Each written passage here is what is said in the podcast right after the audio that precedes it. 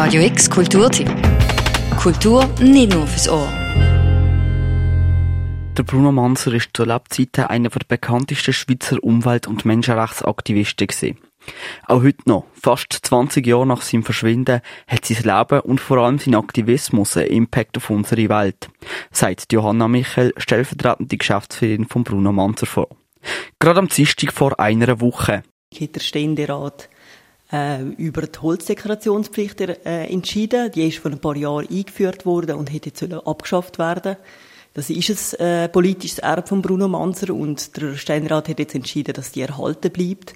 Auch äh, das Verbot von, vom Import von, von illegalem Holz hat der Ständerat jetzt auch darüber entschieden und das sind beide Sachen, wo sich der Bruno Manser und der Bruno Manser bereits sehr stark dafür eingesetzt hat. Der Bruno Manser hat in seiner Zeit im Regenwald akribisch Tagebuch geführt. Er hat alles aufgeschrieben, was er beobachtet hat, ob es die Natur oder das Leben vom indigenen Volk von der Penan war. Die Tagebücher sind hier in Basel, aber auch in der ganzen Schweiz so nachgefragt, dass der Christoph Merian Verlag die Tagebücher neu aufgesetzt hat. Das ist auch etwas, wo wir uns immer wieder dafür eingesetzt haben. Das ist ja seit Jahren vergriffen wir immer wieder Anfragen gehabt. Das ist natürlich schon äh, ein, ein, wirklich ein bedeutendes Werk von, von Bruno Manser und wir sind enorm froh, dass das wieder aufgelegt wird.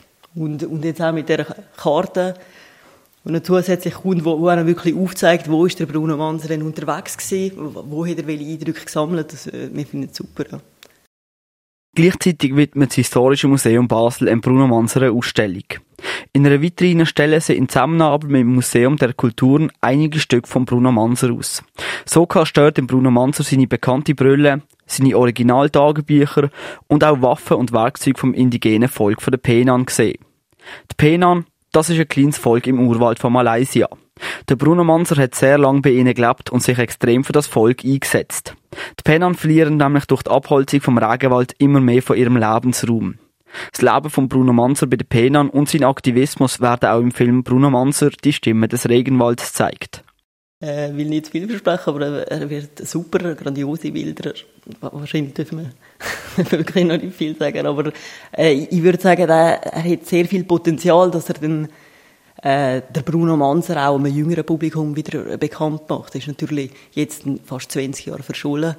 Äh, ist schon die Frage, weil, kennen die Jüngeren noch der Bruno Manser und der Spielfilm, wo in x Kinos äh, in der Schweiz wird laufen und sicher probiert auch international zu laufen, ähm, ist es eine Möglichkeit, dass auch die Jungen wieder, wieder wissen, wer er war. Der Film wird am 26. September am Zürich Filmfestival Premiere haben und dann ab November in verschiedenen Schweizer Kinos zu sehen sein. Weitere Infos zu der Ausstellung, den Tagebüchern und dem Film findest du auf radiox.ch. Für Radio X, der Luca Frabotta. Radio X Kulturtipp. Jeden Tag mehr. Kontrast.